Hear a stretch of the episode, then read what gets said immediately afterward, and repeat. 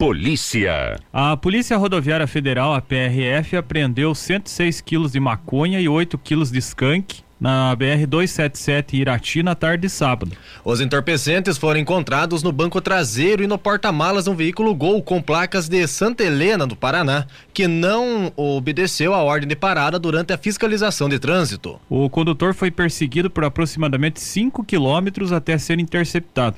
O condutor e passageiro de 22 e 24 anos, respectivamente, foram presos e encaminhados para a delegacia de Irati. Os jovens não disseram onde pegaram e qual era o destino das drogas. Os entorpecentes e o veículo também foram conduzidos para a delegacia. Também em Irati, um veículo Gol foi apreendido na noite de sábado na rua 24 de maio. O carro estava com o escape emitindo muito barulho e com a suspensão rebaixada. Além disso, o automóvel tinha pendências na documentação. O Gol foi recolhido ao pátio da oitava companhia. Já a Guarda Municipal prestou apoio no transporte e escolta de dois detentos até o pronto atendimento municipal. Os atendimentos ocorreram na tarde de sábado e na tarde de ontem e foram acompanhados por um agente do Departamento Penitenciário, do DEPEN, Após receber atendimento, os presos foram reconduzidos para a carceragem da delegacia de Irati. Em Prudentópolis, um adolescente de 16 anos foi flagrado conduzindo um veículo Gol na Avenida São João na noite de sábado.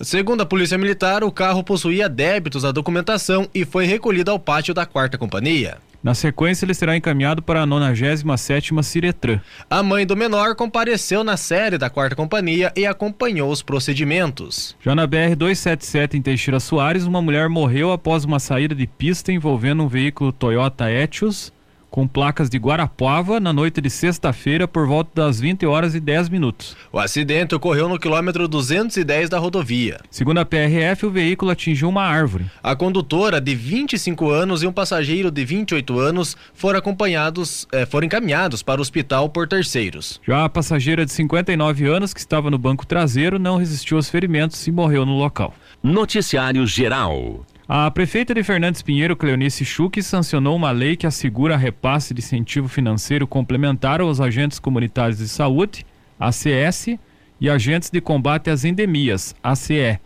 O benefício é válido para todos os servidores efetivos e empregados públicos. Na lei, a prefeita diz que o pagamento do benefício fica estritamente vinculado ao efetivo repasse dos valores complementares pelo Ministério da Saúde. O valor do salário do ACS e do ACE segue a emenda constitucional 110 de 5 de maio de 2022, que estabelece o piso de dois salários mínimos mensais, o valor de R$ 2.424. Conforme a emenda, o piso será pago pelo governo federal, cabendo aos estados e municípios pagar gratificações e o adicional de insalubridade, a fim de valorizar o trabalho desses profissionais. Por isso, a prefeita de Fernandes Pinheiro, ou melhor, a prefeitura de Fernandes Pinheiro, vai repassar um incentivo financeiro complementar para o fortalecimento da atuação dos profissionais contemplados. O pagamento da prefeitura de Fernandes, de Fernandes Pinheiro será retroativo ao mês de maio.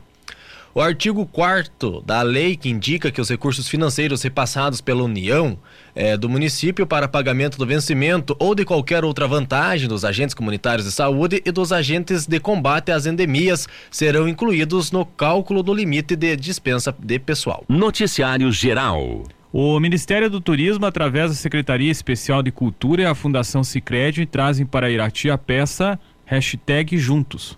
A apresentação será nesta segunda-feira a partir das 20 horas, no Centro de Eventos Italiano e com entrada gratuita. Voltada para o público jovem, a peça será a peça está percorrendo mais de 80 cidades brasileiras desde o mês de abril.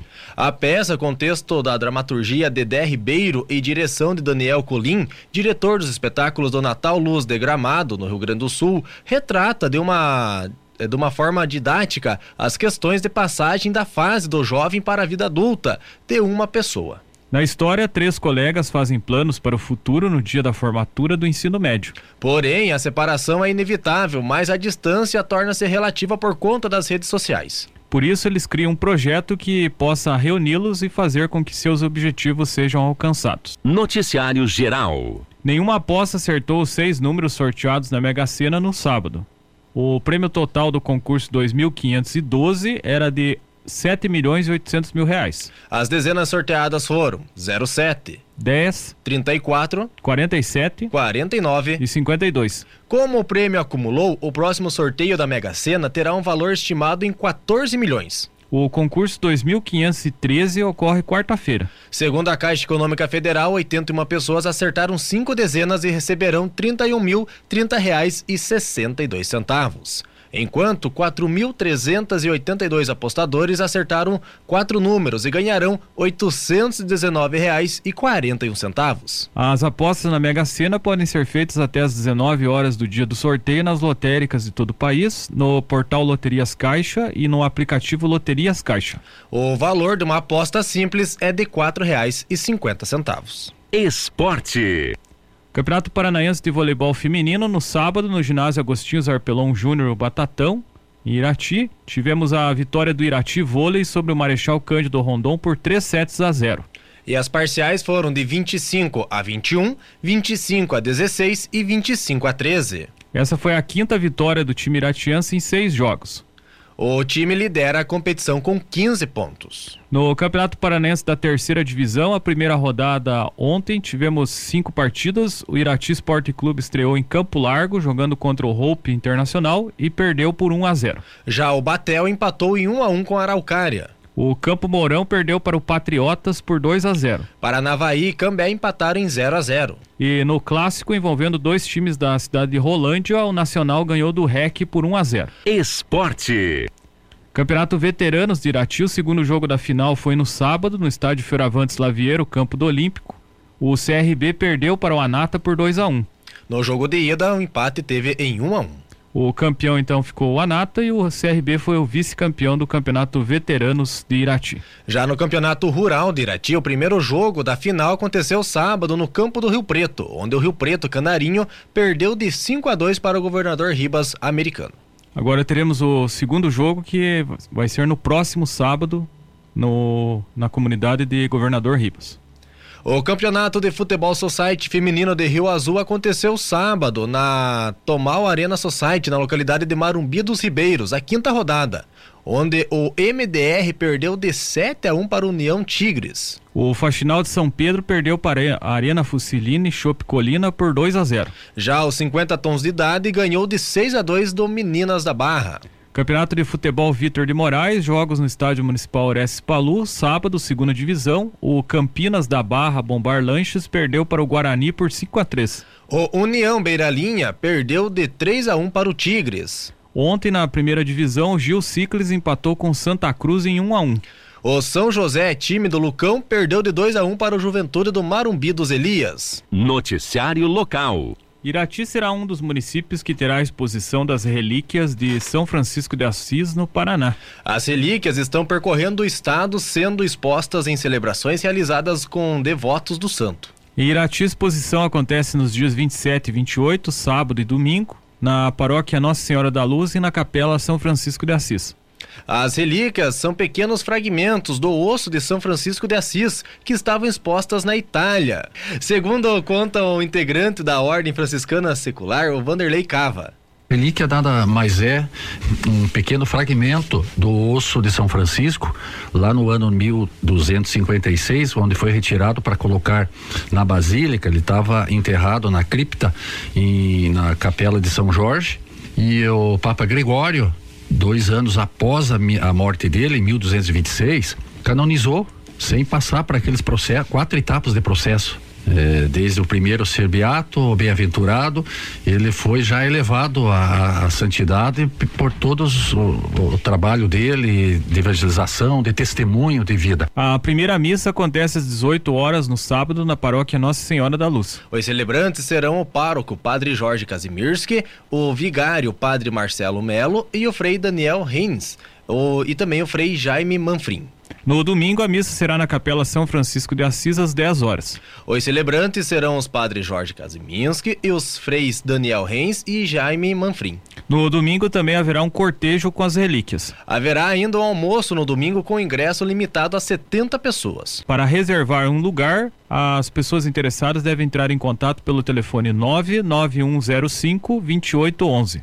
Após o almoço, as relíquias estarão em exposição até às 15 horas para que os devotos possam ir tirar fotos. A capelinha onde estão as relíquias será levada a partir deste horário até a União da Vitória. As relíquias ainda passarão por Pato Branco, Ponta Grossa, Cascavel e Foz do Iguaçu. Ao final da peregrinação no Brasil, as relíquias devem retornar para Assis, na Itália. Esporte. Campeonato Brasileiro da Segunda Divisão, 25 quinta rodada, sexta-feira, a equipe do Ituano venceu o Novo Horizontino por 1 a 0. Já o Náutico perdeu para o Vila Nova por 2 a 1. Sábado, o clássico dos times de Campinas, interior de São Paulo, a Ponte Preta ganhou do Guarani por 1 a 0. Já a Chapecoense ganhou de 1 a 0 pa- do Brusque. E o Sampaio Correia perdeu para o CRB por 2 a 1.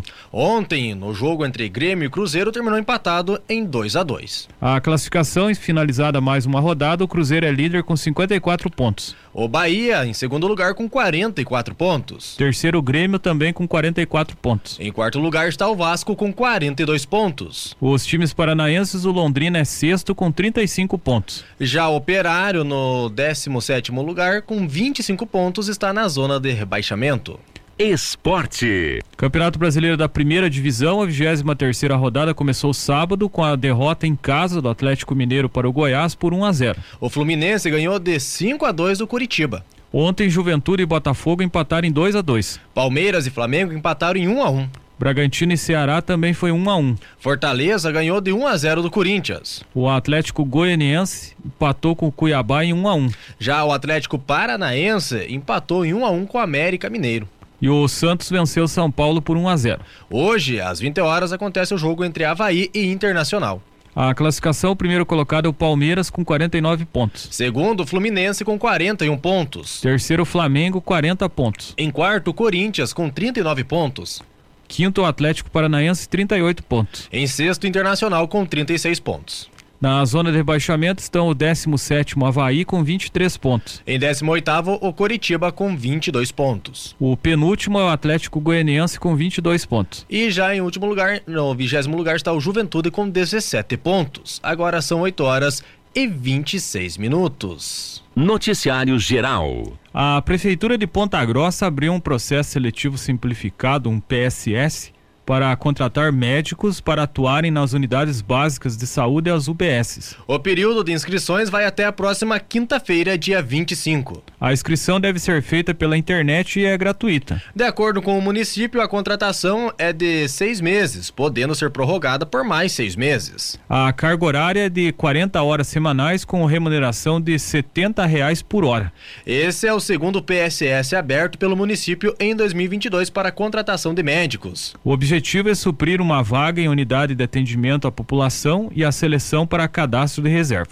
As informações são do portal G1. Noticiário Geral. As inscrições para o vestibular da Universidade Estadual do Centro-Oeste do Paraná, Unicentro, começaram ontem e vão até o dia 14 de setembro. O processo seletivo oferta 1.220 vagas em 41 cursos. Do total de vagas, 86 são reservadas para pessoas com deficiência. As inscrições devem ser feitas pelo site da universidade e custa 150 reais. Uma das novidades é que o pagamento poderá ser feito por Pix. Pela primeira vez, a Unicentro oferece o curso de Direito. São 36 vagas para estudar no período da manhã no campus Santa Cruz, em Guarapuava. A universidade tem outros dois campi universitários, o CDTEG também em Guarapuava e o de Irati. As provas para o vestibular 2023, no dia 6 de novembro, é, ocorrem no dia 6 de novembro com locais de aplicações nas cidades de Guarapuava, Irati, Cascavel, Chopinzinho, Coronel Vivida, Londrina, Pitanga e Prudentópolis. As informações são do portal G1.